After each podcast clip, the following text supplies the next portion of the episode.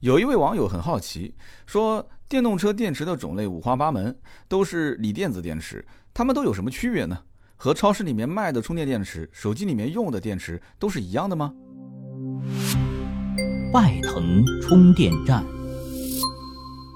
大家好，我是拜腾对外事务部副总裁丁清芬。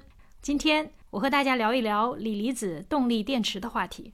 本质上呢，电动车动力电池和手机电池同属于锂离子蓄电池，工作原理上也都是通过锂离子在电池的正负极间来回的流动，完成充放电过程。只是动力电池的体型不像家用电池那样小巧轻薄，它是一个大块头。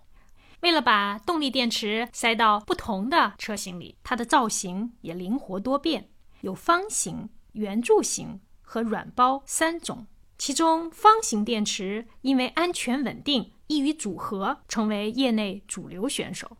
内在方面，根据电池正极材料的不同，动力电池可分为三元锂、磷酸铁锂、钴酸锂等。其中三元锂则因为能量密度大、续航长，成为首选。而拜腾就是采用由宁德时代提供的高密度方形三元锂动力电池。希望为大家打造一辆兼具安全与性能的智能电动车。当然了，每个车厂会选择不同类型的电池，以满足性能、续航、安全性等要求，还要同时考虑成本和售价。上面我们讲的电池，严格来说叫电芯，是电池当中最小的单元。多个电芯组成一个模组，而多个模组加上散热系统、电池管理系统、底壳和顶盖等其他结构，组成了我们通常说的电池系统。而电池系统则与电机、电控并称为三电，它们构成了电动车几乎最重要的部分——驱动系统。所以，大家在选购电动车的时候呢？建议关注一下动力电池是否颜值与实力兼具，也就是电池的形状和正极材料，因为它们决定了电池的性能、续航、安全性以及成本等因素，直接影响电动车的使用体验。欢迎各位收听今天这期《百车全说》，我是三刀。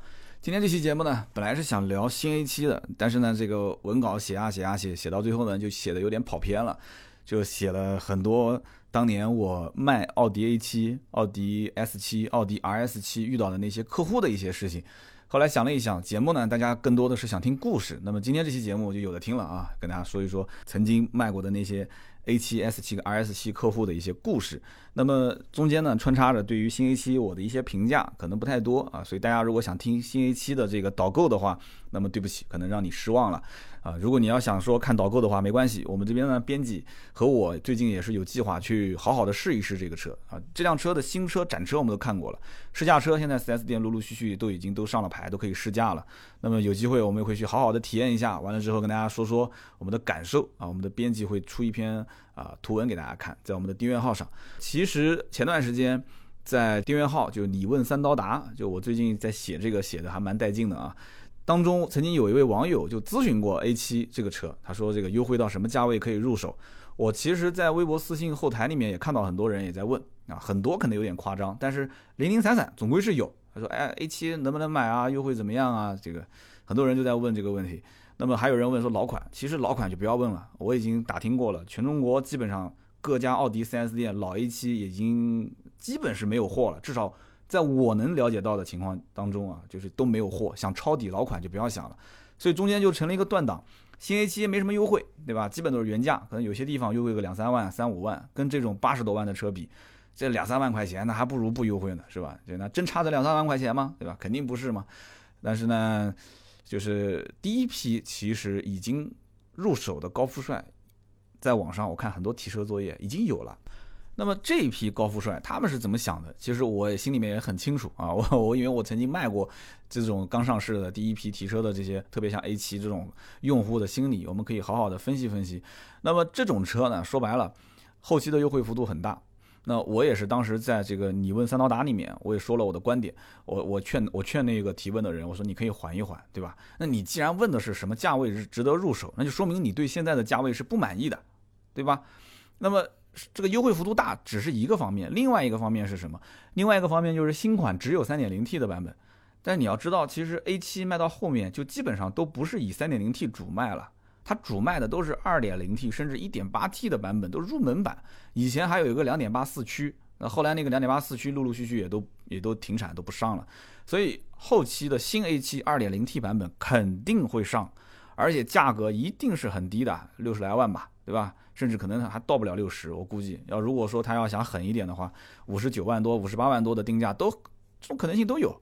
那么经销商将来这种车库存压力稍微大一点以后，二点零 T 再来一个什么跳楼价大甩卖，那个时候我觉得入手相对来讲还是比较爽的啊。但是你劝不住第一批人，真的第一批看这个车帅的哇，外观也帅，内饰也帅，就怎么看都帅。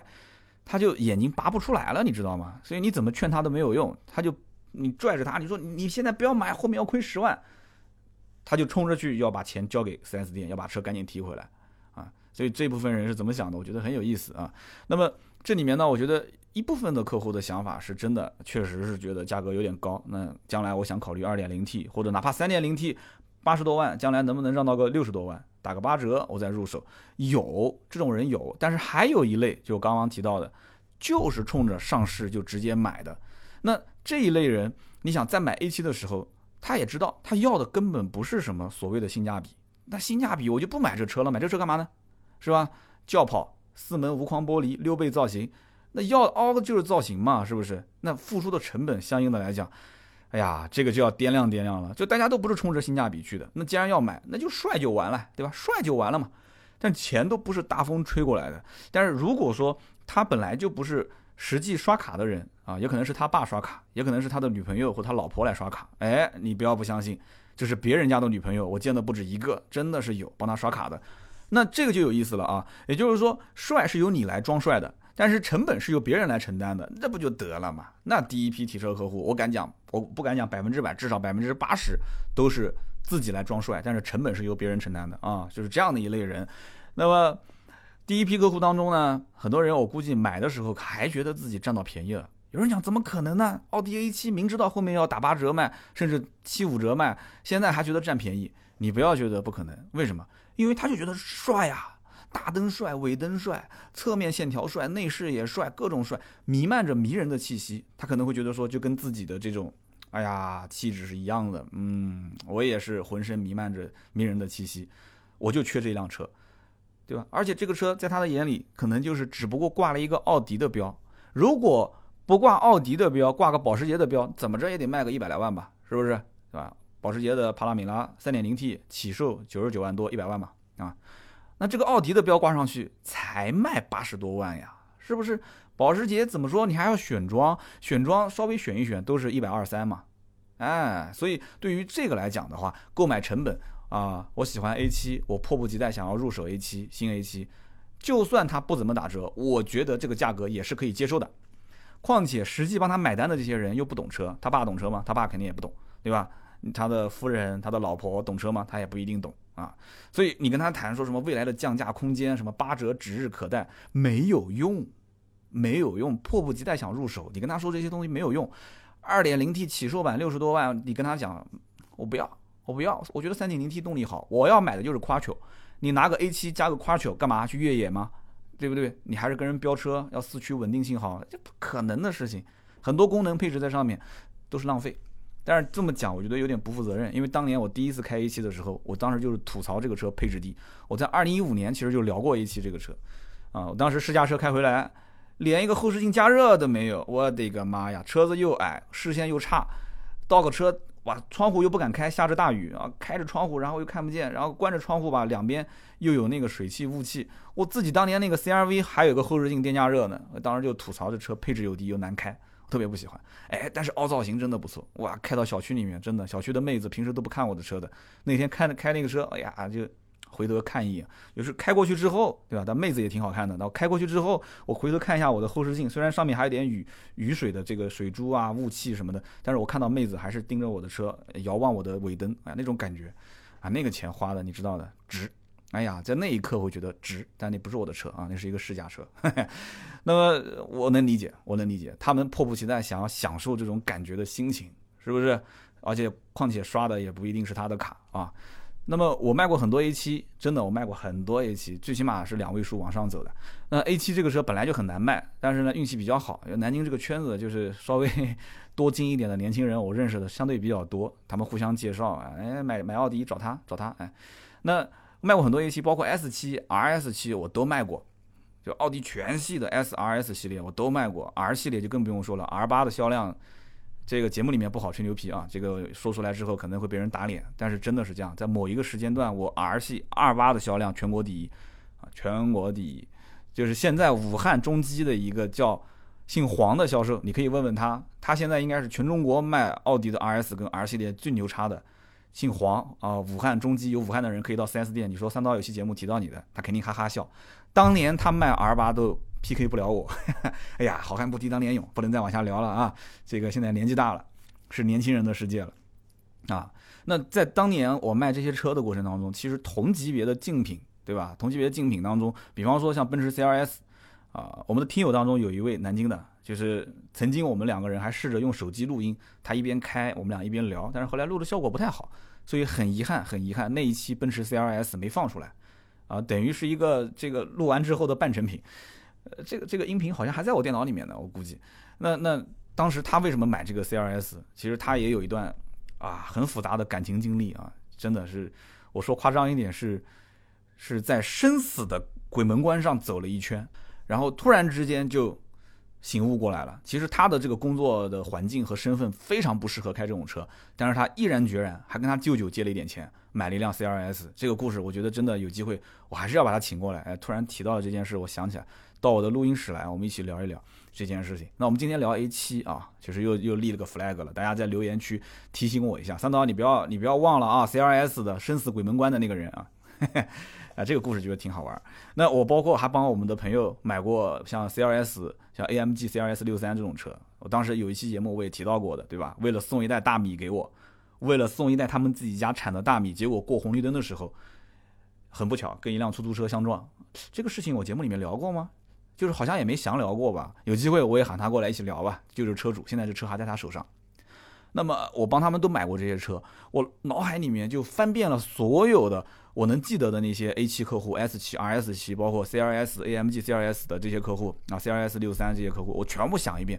我发现这里面没有一个是中年人，基本上年纪最大的也就是跟我相仿，相仿还我估计还不一定比我大，大多数都是很年轻的，基本上都是。可能八九九零，基本上就是上下这一点吧。太年轻也没有什么九八九九的，我我估计现在应该有了。但是我那个年代帮他们买车的时候还没有那么多，都是年少多金，而且就是说长得其实还都挺帅。我现在回想一想，哎，这些客户当中，我不敢说百分之百个个都很帅。我现在画面一个一个的过，至少五成以上长得还真的是挺帅的，真的是挺帅。所以年少多金又是高富帅，我的天哪！那你想想看，这些人。他们的生活，你们是多么的仰慕，对吧？我们多么的羡慕，是吧？哎，有改机会，改天有机会，我们好好跟大家聊一聊这些人，一个一个拎出来都是故事。我曾经在二零一五年聊过一期，我当时提过，就是店里面第一个，就是我们当时店里面第一个把我们家那台展车买走的人，这个客户是一个拆迁户，有人有印象吗？当时的场面特别有意思，一家三口，老爸捧着个茶杯。老妈是拎着一个苏果的那个南京一个超市的名字叫苏果啊，苏果连锁，拎着一个塑料袋。皱巴巴的一个塑料袋，儿子穿着一双安踏，上面的衣服反正就是那种，反正就很普通的，像羽绒服一般还是什么夹克之类的。然后一个牛仔裤，晃着晃着就进来了。然后儿子指着 A7，我要这个车，我就要这个车，其他车我都不看。老爸呢就喝抱着茶杯喝茶，嗯，你你懂的那种，还是一个玻璃瓶，就是那种很普通的玻璃瓶。我估计可能就像以前像这个麦乳精那种，哎呀，这个好像说出暴露年龄了，就就是就是吃光了里面的东西空下来那个杯子，就有点像那种。上面一个大塑料盖盖子在上面，然后吹口茶喝喝。老爸的意思，哎，儿子要买就给他买。老妈就不乐意了，老妈在旁边就一直是说，哎呀，这个怎么不好，怎么不好？说哎呀，这个车一个劲就讲太贵，太贵，太贵。就因为他妈觉得那个不是他心目中那种正统的车。儿子要买车不是不给你买，对不对？但是你买个这种车，我就感觉就不稳重。他意思就是儿子你也工作了，对吧？你工作了，爸妈给你买个车，但你不能买个这么不稳重的车，是吧？那儿子当时给他妈说的，觉得没面子嘛。呃，老爸在旁边就打圆场，老爸估计也想开，哎，老爸肯定也肯定也想开。就说哎呀，家里面也不是承受不起，对吧？因为有销售站在旁边，老爷子一看也要个面子，哎呀，买就买吧，对吧？也不是买不起，买吧买吧。啊，后来也就这样了，这个单子，但是不是从我手上订的啊？被我们销售的一个女同志给接到了这个订单啊，很开心啊，就把这车给卖出去了。但是卖出去之后，所有的人就很惊讶，惊讶什么呢？就大家就觉得，这难道买 A7 的客户就是这样子的啊？A7 的客户，哎呀，当时那个车，因为你想在 A7 进店之前，其实奥迪整个车系里面也就是 A5 算是轿跑，TT 算是个小跑车，对吧？A5 算是个轿跑，以前只有两门，后来有了四门版的。啊，那么大家其实看到 A7 这种车价格那么贵，对吧？那个时候 3.0T 选装了很多东西，就将近一百万，一百多万。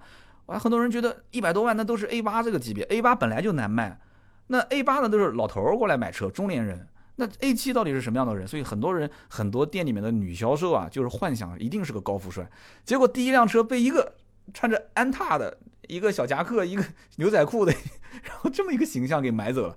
哎呀，大家觉得。就完全不是那种大家心目中就是哎呀很精致的那种男生，穿着打扮比较有品位的那种客户的画像啊。直到后来我卖了一辆 A7，我卖了一辆 A7，大家才开始觉得这才是真正的真实 A7 车主应该有的样子。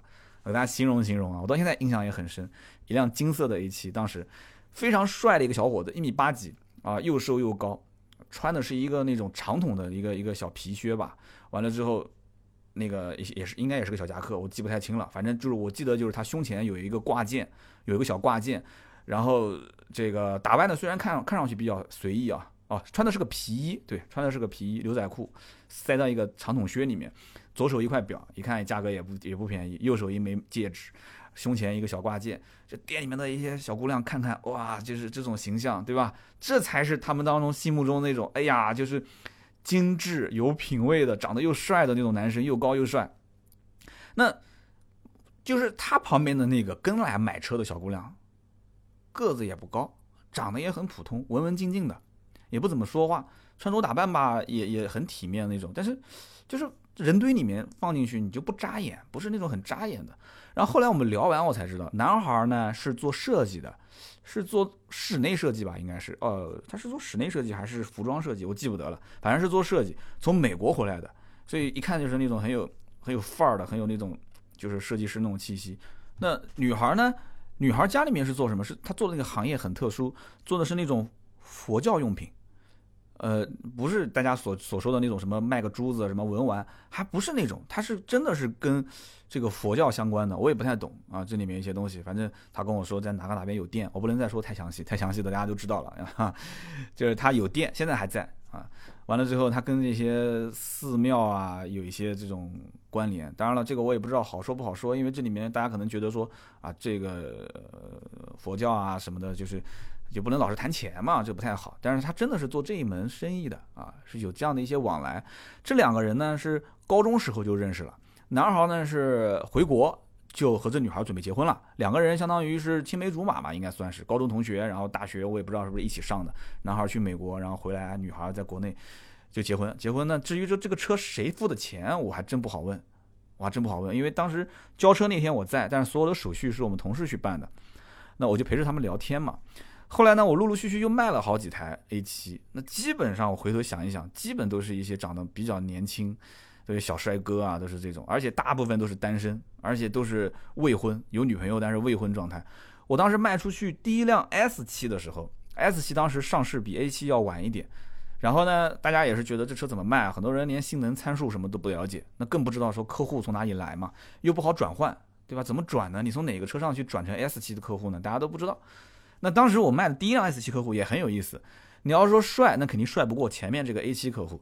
但是呢，那小伙子长得呢白白胖胖的，就是哎呀，我也不知道他会不会听到我的这个节目啊，就感觉就像是地主家的傻儿子那种感觉。然后呀，我就不能再说了啊，万一听到我的节目，那那那那他呢，就是来的时候呢，旁边就跟了跟了三个人，跟了三个人，他小伙伴嘛，估计也是可能平时关系比较好。那么大家陪他看车，但是呢，陪他看的过程当中呢。S 七这个车子，其实我们也不好放到展厅里面。为什么这么难卖的车？展厅一共就那么几个位置，对吧？有人讲我车迷想看，那开个 4S 店又不是天天为了接待车迷的，所以这个车当时还是停在仓库里面。灰灰不拉碴的，反正就是也没人弄也没人搞啊，表面上看脏不拉几的，那三个三个人加上车主四个人加上我。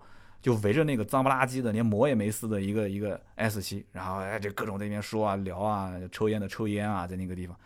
那这几个人说的是什么呢？他们其实是不想让他买，他们就调侃他，就意思就是说，哎，你不会买的，你你不要耽耽误这个时间了，人家销售还要卖车呢，你赶紧看看其他的车吧。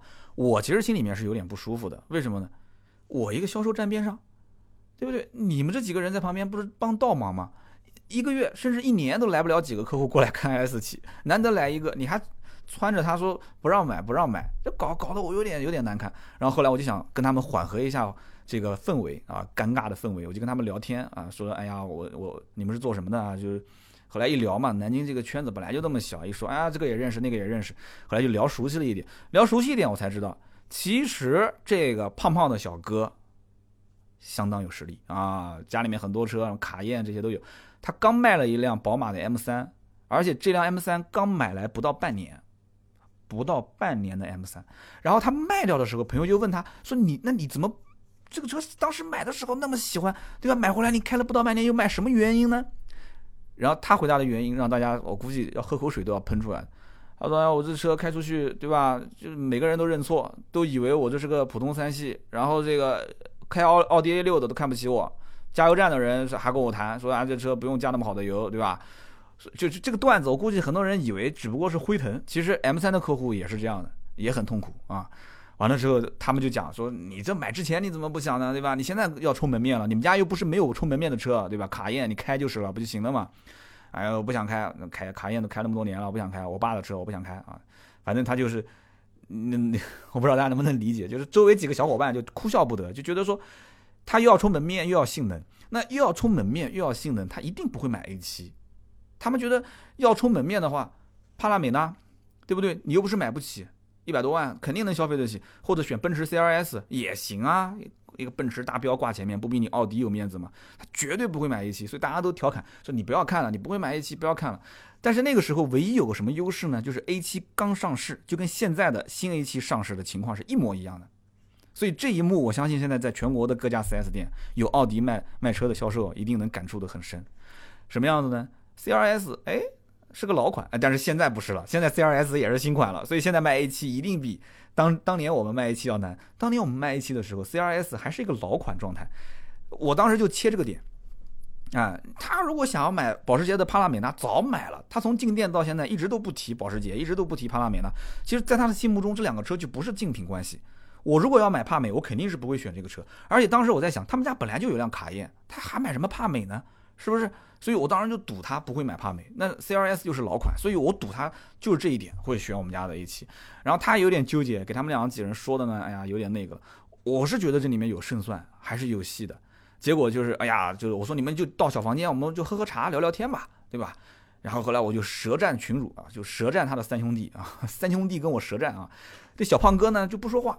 就这个地方闷着头抽个香烟，玩玩手机啊，就看着我们聊啊，就中间呢还哎频频颔首，哎哎哎嗯啊嗯嗯嗯啊，最后呢看这个天色已晚啊，我们俩从可能中午我也记不得了，大概可能一两点吧，一直聊啊聊，干到晚上个四五点。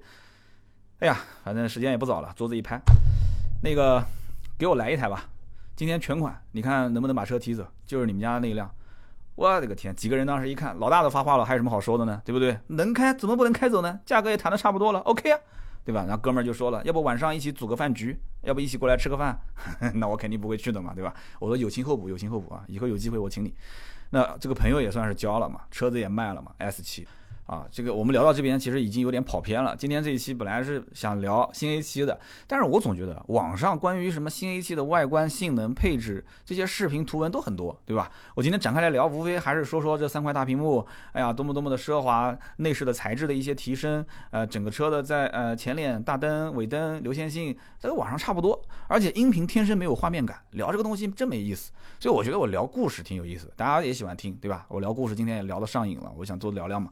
就索性我们就不要聊具体性能配置，对吧？你真喜欢你就买，找我找我啊，找我买买买车，对吧？加盾牌微信四六四幺五二五四，别的牛皮不吹。奥迪最起码 A 七、S 七、RS 七，你这个找我绝对没问题的。今天还有一个哥们儿要买，不是 A 七，要买 A 四，是我一个老同学，所以有的时候我在想，老同学这么多年如果不联系的话，他对于我的信任感可能还没有各位听友对于我的信任感那么强。老同学常年没联系了，我都记不得有一年两年没联系。今天微信发一条说，哎，我准备买 A 四了，你看能不能报个底价？然后我就跟他说了，我说兄弟，老同学，底价这个我要报也报不出来的，你先问先谈，我就在 4S 店正在试驾呢。我说那行没问题，谈好了回头来找我，我来给你安排。然后后来我的合伙人跟我讲说，打了几个电话了，那边就一直讲报底价，报底价，报底价，说然后不报底价他就挂电话。哎呀，所以你看，有的时候啊，实力啊，有的时候这几年不沟通不联系了，就大家可能还是觉得我还是当年那个可能老同学那种巴拉巴拉的啰啰吧嗦的那个状态，但是。他就不相信我能帮他在南京搞定最低的奥迪的价格，他就觉得自己两家店都比过了，而且价格都已经问得很清楚了，你就直接给个底价就行了。但其实这里面这个过程看似很短，但是其实套路还是比较深，还是比较复杂的。但是我因为年底了，我也忙，最后我也没办法，我就说你看吧，反正我合伙人，你愿意找他买就找他买，不行的话，你觉得价格合适你就直接定了吧，好吧？啊，以后你要是奥迪店有什么问题要帮忙，我就给你帮个忙，对吧？其他品牌也行，都没事。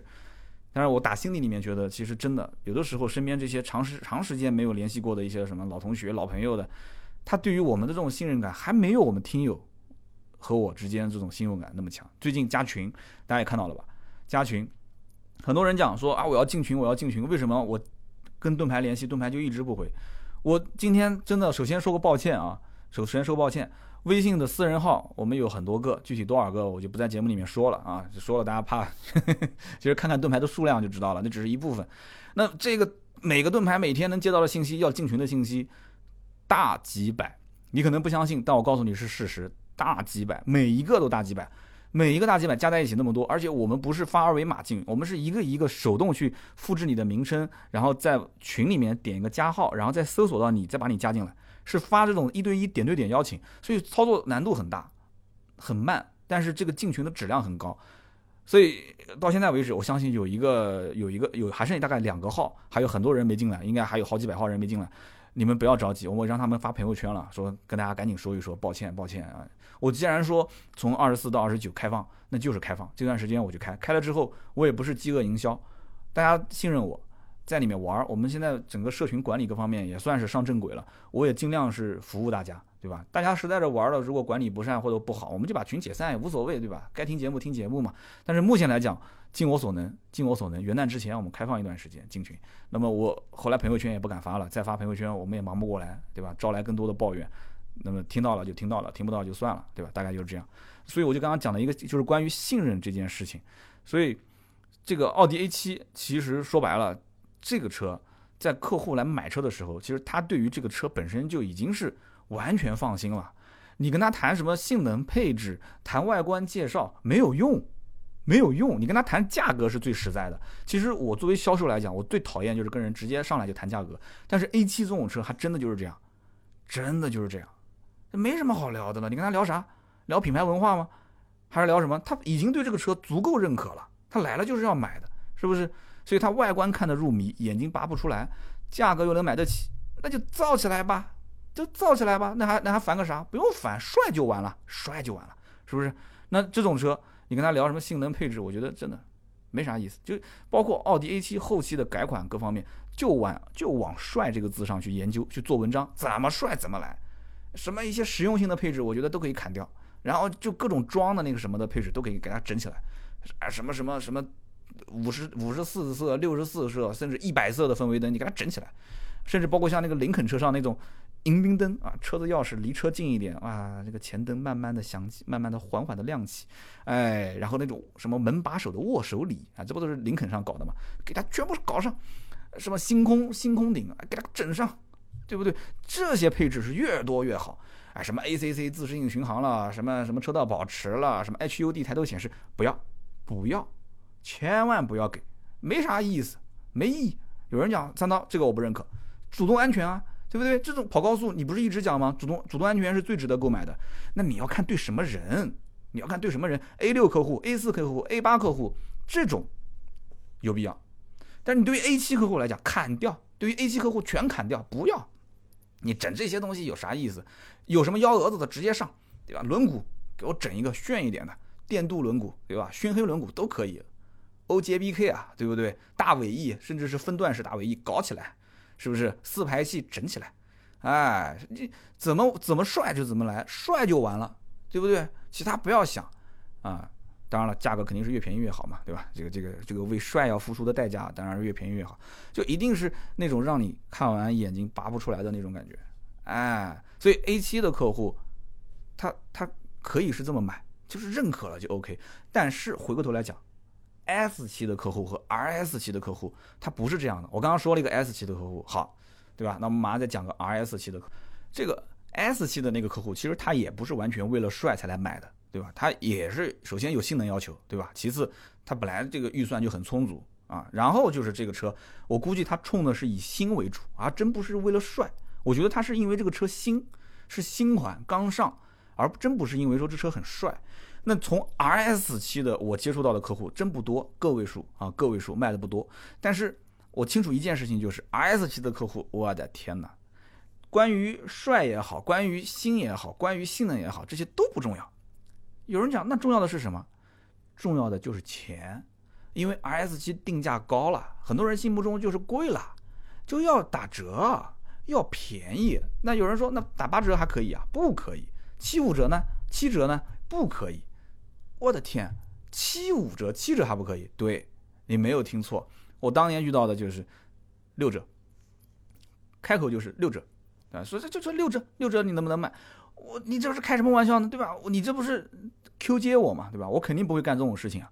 要我要我要卖，我们家现在七五行情已经非常非常非常低了，对不对？我我讲我说你提着灯笼去找，你应该找不到几家能卖到这个价格的，不行，对吧？他说我能接受最低六五，你看行不行？我你这我以为你这是这菜市场里面买白菜啊，我都不好意思讲，我心里面这么想啊，对吧？什么两块钱一斤？你跟我要个两斤，说这个四块多，把零头抹掉，这不是干这种事情啊！那四块五块我就直接给你了。我你你这是一百多万，一百多万一个点就是一万多，十个点就是十几万，不就这个概念吗？你上来咔嚓一下十几万，你真当这个钱，4S 店的老板的钱也不是吹大风吹过来的啊，就跟他磨。所以 S 七跟 RS 七，其实在很多店都是烫手的山芋，都是烂在手上老皮鞋。你看这网上，哎呀，作为车迷、键盘车手，哇，一讲这些车，怪就浑身带劲。但是作为销售，反过来从这个角度去看，我的天，谁都不愿意碰。但是你要真卖卖得出去这个车，那提成也是还不错的，也相当相相对来讲比较可观的。所以我就分析过这里面的问题，就这些车，对吧？你说帅吧，又帅；你说性能吧，也是哇，那个什么炸天的那种性能。OK，但它应该卖得好啊，对不对？应该这些。多金的高富帅都应该过来要趋之若鹜要买啊，真不是？为什么？我分析过，大家都搞错了。一百到一百五十万这个区间的客户啊，他们其实本来消费性能车啊就比较尴尬。为什么呢？一百到一百五十万性能车，这首先这些人本来就不多，零零星星就那么几个。那么这一部分人他多少懂一些性能车的历史内涵，这些啊想将来还有一些自己的想法怎么改。那么这些人都被谁带走了？都被宝马的 M 系列、奔驰的 AMG 系列都给带走了。真正最终能留在奥迪的 S 和 RS 系列里面的，等着说啊我要入手的，那都是在等着什么？在等抄底呀，都在等抄底。你不要不信，真的是这样子的，对吧？我就给你描述一下我当年跟那个 RS 七客户的一整段的对话，整整跟了他将近一年时间。我知道这哥们儿一定是能买得起的。开的是个什么车我也记不得了，反正那哥们儿，哎呀，就一看就是那种富家子弟的，平时也没什么事，随时都能到店。你跟他只要一讲说，哎，我们这边那个车子可以试驾了，马上立马过来。你跟他说，哎，我们店到了一辆新的红色的，马上立马就过来。真的，这这这，比比比女朋友比老婆还准时，真的是这样。说到就到，马上就到。但是来了以后他不买啊，逛啊，看啊，跟你聊啊，跟你扯啊，怎么对话呢？就这样的啊，哎，你们家那个。这个 R S 七还卖掉了，就是微信上聊啊，这不是到店聊。我说我说我说没呢，这不等着你买吗？他就说哦，那现在什么价？我说七七五折啊。哎呀，他说怎么还是七五折啊？你们老板不急啊？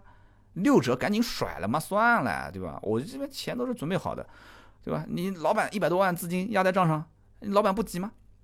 然后我我我的意思就是，我不是老板，我是老板，我我就直接甩给你了，对吧？我多。赚两台这个好挣钱的车进来不挺好嘛？对吧？他说：“哎呀，给你们老板做做思想工作。”我心想这十几万这怎么跟他做呢？对不对？这不现实啊！就是这种对话，这种对话每隔一段时间啊，我们俩就要再上演一次啊！这这跟这真的就跟电视连续剧一样的，每隔一段时间，你们家那个 RS 七还卖了没呢？等你来买呢？哦，什么价格啊？七五折不行，六折。我说那老老哥不能这么玩啊！哎，跟你们领导申请申请去，就每隔一段时间就这样，每隔一段时间就这样。所以你看，其实，在客户的眼里，这台车外观要介绍吗？配置要介绍吗？性能都不需要你介绍，他玩的是新鲜，没玩过这个车。S 七、RS 七的客户换车速度非常快，非常非常快，就一阵新鲜感，一阵新鲜感，一阵快感过后，哎呀，呃，感觉空虚了，哎呀，空虚了，他就要卖了，他要把这车给卖掉。哎，卖掉之后，我我我我跟你讲，还遇到过什么？卖完之后就后悔的，卖完之后发现，哎，还是那个车能带来快感。你你都卖都卖了。然后还有去二手市场把车买回来的，你不要不相信啊，自己把车卖出去，然后从车商手上又把它卖回来，买回来，真遇到过，真遇到过，还不止一个。所以你看，M3、C63 AMG，对吧？这里面的客户其实很少有像 S7、RS7 这样的客户，就是换车速度很快。M3 的客户，我看很多车主到现在他们家的那个老 M3 还在开，对吧？C63 AMG 还在开。虽然我之前卖过那个 S7 的客户，他是买回来就卖掉很快，但这种很少。所以他们其实从从我的角度来讲，就是即使买 M3 和 C63 AMG 的，他们也希望买的时候价格越低越好。这个不是说我们平时是什么一个点两个点啊，说什么我买个什么奥迪 A4，现在让个二十个点，我希望能多让一个点，不是这个的。他们是希望越低越好，是五个点、十个点的往上调，往上降价，往往下降价。他们要的是这种降价幅度，他他们真的是很希望能降，哎。但是话一说回来，真正买完之后，他又不希望降了。哎呀，大家都是这么想的嘛，对不对？所以我觉得在降价、在抄底这个方面，M3 跟 M3、M4 跟 C63 AMG 这些客户，我觉得不像 S7 跟 RS7 客户那么强烈。我的天啊，特别是像 RS7 这种、S7 这种客户，哇，就想抄底，天天想着怎么抄底。你说他们真差那么几十万吗？你真是搞笑了。能消费得起一百多万买这种车的人，家里面至少两辆、三辆以上啊！啊，他们花二十多万，我觉得啊，跟我们花两百多块钱应该差不多，两百多块钱啊，我估计可能都说多了。但是我觉得他们打心底里面应该是觉得这个车它不值七五折，或者说他可能觉得七五折买吧，价格是可能到位了，但是啊，应该讲价值是到位了，但是价格没到位。就是你比方说七五折，他觉得这个车跟这个价格价值是匹配，但是价格不到位，所以他就想要六五折。他也知道其实七折咬咬牙也能定，但是他我知道我们俩中间的，就是均衡的点应该是在七折这个点，但是我引导他七折不行，他就要六五六折。哎，反正这个怎么说呢？这个应该也是现在奥迪每家店的难题啊，S 系列、RS 系列不好卖。啊，有机会我也研究研究，我把我的一些经验改天跟大家分享分享啊。我们这个听友当中销售也很多啊。那么几年前我觉得 4S 店是这样子，现在应该也是这样。那么以上今天这期节目呢，就是聊了这么多啊，你也可以当是有点扯闲篇的感觉。从新 A7 开始也没怎么聊新 A7 啊，想听吗？想听不行，我们改天有机会我们再来详细的聊一聊新 A7 的一些性能配置试驾感受，因为马上就去试驾了嘛。想听我们就再做一期，无所谓的啊。那如果说觉得 OK 了，今天就聊那么多，故事挺好，挺不错。那么希望听到你的意见和反馈，在我们的节目下方留言说一说，三刀这一期节目这一期故事，呃，给几分？哎，我觉得这样挺好，这样子好不好？我们以后大家留言啊，简单一点。听完之后，喜马拉雅也没有打分机制，满分是十分，你给我评个分嘛，好不好？听到这里都是老铁，给我评个分，你也别留那么多了，反正十分、九分、八分、七分，你先给我评个分，完了之后呢，你再想留什么言，你就正常留。好不好？然后我们就可以在这些留言当中去抽奖，抽芥末绿的奖。哎，啊，我觉得这个评分对于我来讲还蛮重要的啊。满分是十分，好吧，我们就说好了，满分是十分，大家直接敲数字就可以了。满分十分，觉得不错的呢，给个八九啊；觉得一般般呢，就给个六七。呃，觉得很不满意呢，就给个四五，那你就别给零分了，好不好？这个有点打击我了。反正大概就这样，然后呢，你再留个言，就怎么改进啊？三刀以后怎么样怎么样？这样对我也是个帮助。年底了，经常参加一些什么年度车评选，打分都是这样子打，就给我的一些灵感。好的，以上就是今天节目所有的内容，也希望听听大家对于有没有身边的这些高富帅买车的一些经历可以分享一下啊？就哪个人身边没有一两个有钱人呢？是不是？好的，那么就聊那么多。下面呢是关于上期节目的留言互动环节。上一期节目呢，我们聊的是全新一代的天籁。那聊完之后，很多人还是表达了一些不同的观点。那比方说这一位叫做天堂里的守墓人，他说我听了三年没有评论，那么现在我终于要评论了，为什么呢？因为我不赞同三刀你开头说那个认标的观点。那么德系车和日系车的车主，你说未经分明，可是我们家里面呢有锐志，有帕萨特，有斯巴鲁的 XV。那么我认为根本原因啊，并不是说他们认标，而是每个车主呢他会有一定的预算，他也会有自己的个人的用车需求啊。就拿我的买车经历来说吧，我预算当时全款是二十五万封顶，不贷款。那么我一周呢大概会有两趟跑高速。我的定位呢，又是买一辆轿车，那么我又在一个公家单位，呃，家里面用呢也有小孩了，是吧？所以，我最后在二零一六年的时候买了一辆帕萨特，当时呢，日系的老三样全是老款，还没有更新换代，家里面呢有一辆六年的锐志，凯美瑞呢，我觉得啊不太适合我，然后日产天籁那个时候我觉得悬挂也太软，内饰呢也是越改越丑。还不如以前的老款的这种木纹内饰的这个老天籁，雅阁当时也是觉得外观的原因，我没去了解。五零八当时主打的是一点六 T 的排量，但是我开惯了锐志，所以我根本就没想过去试那个车。蒙迪欧呢，我开过同事的车，哇，他说这个内饰真的很难闻的内饰啊。老君越呢，当时也差一年就换代了啊，当时老款觉得油耗也比较高，那么结果就只剩下德系的三胞胎啊。那么动力系统呢，一样，迈腾、帕萨特、速派啊，这些都可以选。但是速派当时家里面觉得品牌力不够，所以就被长辈给 pass 了。那么当时呢，迈腾是刚刚上了新平台的新款，呃，不过定价比较高，因为也没什么优惠，所以综合来讲性价比，当时选的还是帕萨特。那么这一位叫做天堂里的守墓人，非常感谢啊，把当年的这个选车的经历分享给了大家。其实上期节目我有几个观点，大家争议比较大。第一个就是关于外观。因为当时我讲，我说这个天籁，我觉得外观，呃，越改越丑，而且这个外观呢，呃，不太适合商务。然后我就反过来又加了一几句话啊，我说其实相比较而言，雅阁跟凯美瑞，呃，反而是比它更适合商务了。其实当时我本来有一句话是想这么讲的，就是在所有 B 级车里面，最适合商务接待的应该就是帕萨特跟迈腾，对吧？它符合中国人对于一辆商务用的这种 B 级车的一个标标准准的形象，是不是？那么当年丰田上市的时候，凯美瑞上市的时候，我当时就说了，我说这个设计，我的天，妖风肆虐。我当时那期音频的标题也是这样，对不对？那么现在时间久了以后，我曾经我在我有一期节目里面也提到过，我看到了我们家楼下有一辆，呃，很久没洗的一辆丰田凯美瑞，就反而它蒙上了一层灰，然后有了一些泥巴在身上之后。哎，我有的时候我我觉得这车看上去也没有以前那么的妖艳啊，妖风肆虐了，就感觉哎，其实这车也就是一辆正常的一个，它可能有点运动风的一个 B 级车，就像很多人穿西装，他也不可能穿纯黑的那种很正式的，就像一个卖房子的中介公司的那个销售员穿的西装。很多人真真正自己去选西装的时候，他还是可能会选一些比较特别的颜色。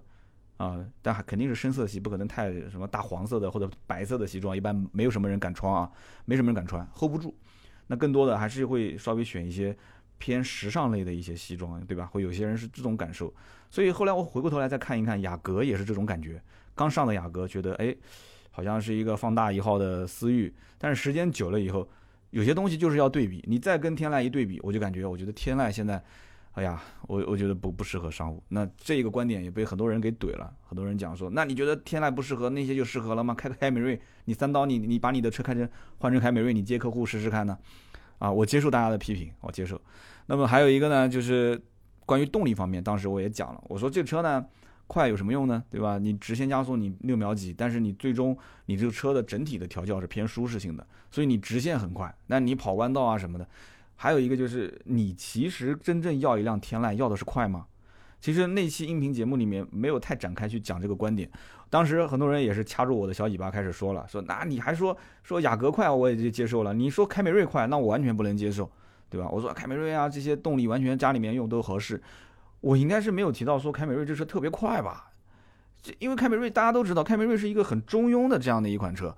它的所有的，不管是悬挂还是转向，还是它的动力，它都不会是很极端的去往一个方向去调教，它更多的是均衡，是平衡。所以因此，呃，音频节目没办法，大家应应该是一边听一边做其他的事情，所以在评论区当中，有的时候 我也挺冤的啊，有的时候被喷，但是有的喷我喷的不冤啊，我觉得是的，我有带观点，有带个人的色彩，大家批评批评我，有的时候我也能接受，但有一些呢，我可能还坚持我观点吧。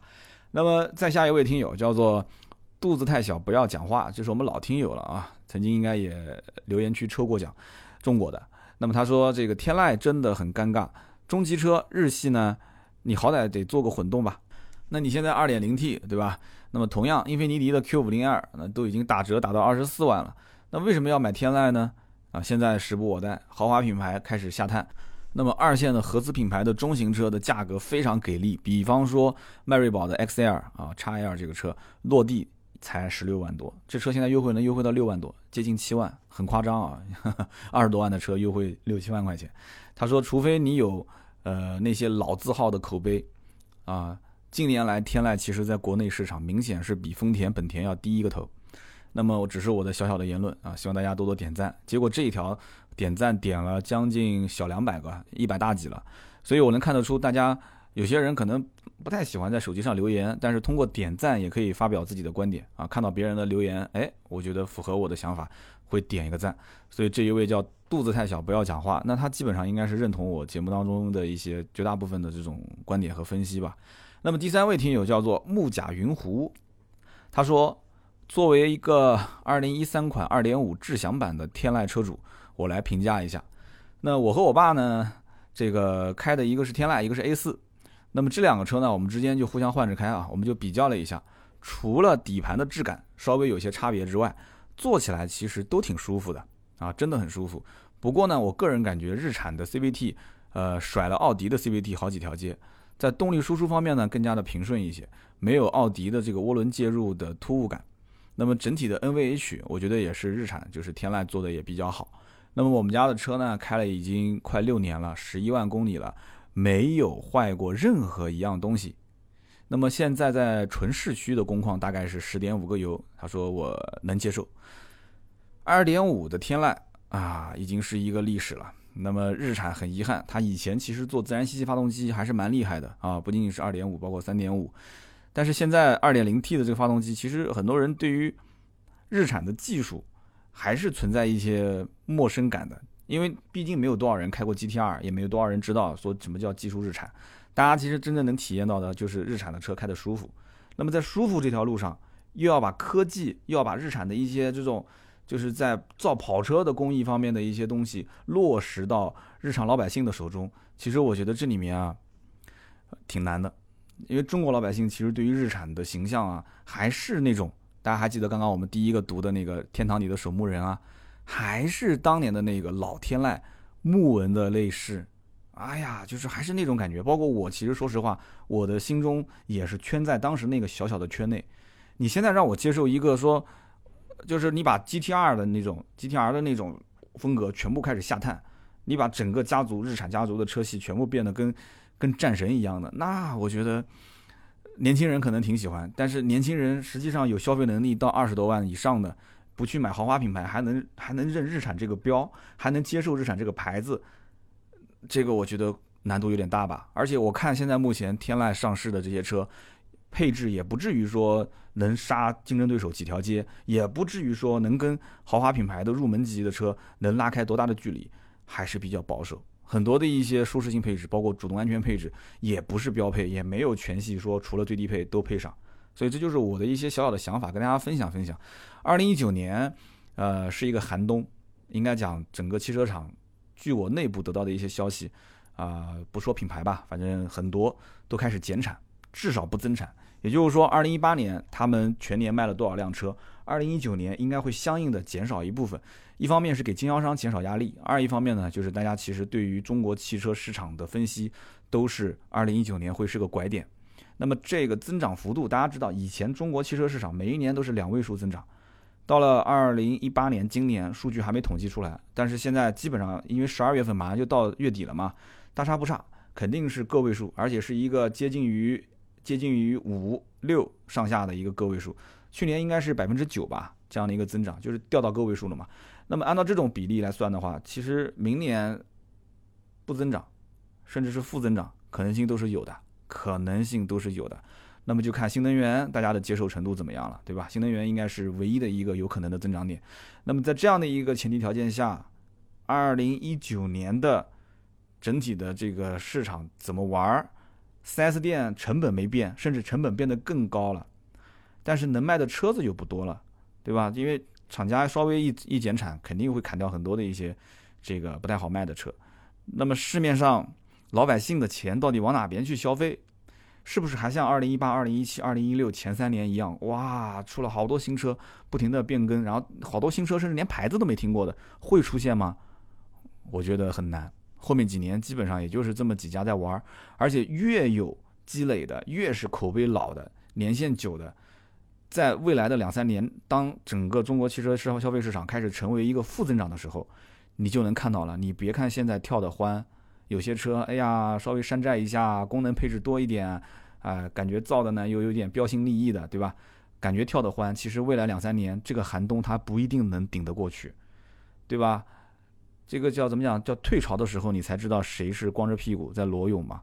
所以这个时候，后面这两三年，一旦要是退潮，其实大家都在考虑一个问题，就是怎么去度过它。那这里面包括有人去预测二手车的消费增长啊，呃，包括分时租赁啊、汽车租赁行业啊，包括以租代购啊，其实这两年已经是比以前要要起来很多了。而且我可以负责任的讲，今年这一年的总销量，要不是有什么什么谈个车啊、什么一城首付这些平台、互联网啊，促进了一下大家的消费，就是降低了金融贷款的消费门槛，今年其实整体的市场萧条的一塌糊涂。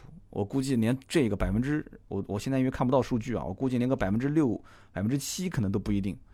等到明年年初的时候，我们看一看这个互联网卖车平台，呃，他们给出来的数据就知道了，就能看一看，就这些互联网平台其实带动了多少销售。这里面有很多人其实可买可不买，但是零零首付、一成首付，哎，他结果就买车了，啊。好，我们有机会好好的聊一聊这里面。明年其实可聊的话题特别多。那么提前预告一下，星期六呢是我们二零一八年的最后一期节目了啊。今天是二十六号，星期六是二十九号。那么下一次再下周三更新的话，就是二零一九年的一月二号了。那应该是这个元旦放假后上班的第一天。所以呢，二十九号这一天呢，我跟大家就好好的聊一聊这个二零。一八年全年的一个年终总结啊，标题我也大概想好了，就是二零一八年汽车圈谁挣到了钱啊？这个话题我估计大家都想听是吧？二零一八年汽车圈谁挣到了钱？哎，谁挣到了钱？三刀你挣到了没有？哎，然后那些这个谁谁谁谁谁，当然了，我们不会说聊那么肤浅的内容啊，不会跟大家去讲啊，我们怎么怎样怎么样怎么怎么怎么挣到钱？我只是觉得大家很关心这个，到了年底了嘛，对吧？也不要说什么高大上的，每个人其实。都要去掂量掂量，今自己今年辛辛苦苦一年没日没夜的加班，啊，到底苦了多少，对吧？获得了什么？除了精神层面上的啊，什么什么职业生涯啊，老板肯定要跟你谈啊，对吧？明年的规划，稳定军心啊，因为每一年这个一过完年都是一个离职的高峰期，对吧？大家年终奖拿完了嘛，嗯，然后呢就是。假模假样的在公司上那么小半个月的班，其实自己已经是规划好了，对吧？过完年就赶紧就撤了。那这个里面其实很多的公司开始要跟你谈理想、谈人生嘛。这些东西呢，要不要？肯定是要的。但是另外一方面呢，经济基础也很关键。现在在任何城市生活生存都不是很容易，对吧？好多企业大规模裁员，所以因此我们下一期节目回顾一下、总结一下，二零一八年谁挣到了钱？这有很多个层面啊，不仅仅是从我们自媒体创业层面。啊，包括从车圈我们所看到的一些新车、新车企，啊，包括各种车型，包括经销商，我们多维度的可以去聊一聊，反正敞开来聊嘛。那期节目也希望大家多多给我提供一些素材，因为我相信我们的音频节目当中啊，有各行各业的人啊，有有有包括主机厂的，包括有公关公司的，包括有这个汽车行业的 4S 店的一线的销售管理层都有。那么当然也有圈外的，都可以说一说，都可以说一说自己这个行业。在我们的留言区评论，我都会看。最近这两天比较忙，可能上期节目的评论区回复有点少啊，比较忙一些。但是没关系的，我们可以保持联系，因为最近很多人在加我们的微信啊，正常加微信号是四六四幺五二五四，我们的私人微信号四六四幺五二五四。加了微信之后呢，你可以去翻一翻，看一看盾牌的朋友圈，你就知道这个。这个微信怎么玩了啊？那么也不多说了，我们更多原创内容呢，都会在我们的微信的朋友圈里面进行更新，大家可以关注关注。呃，订阅号上面的你问三刀答，有什么问题就跟我互动吧。好的，那么以上呢就是今天节目的所有的内容，我们这周六不见不散啊！这周六是年终总结，下期节目见，拜拜。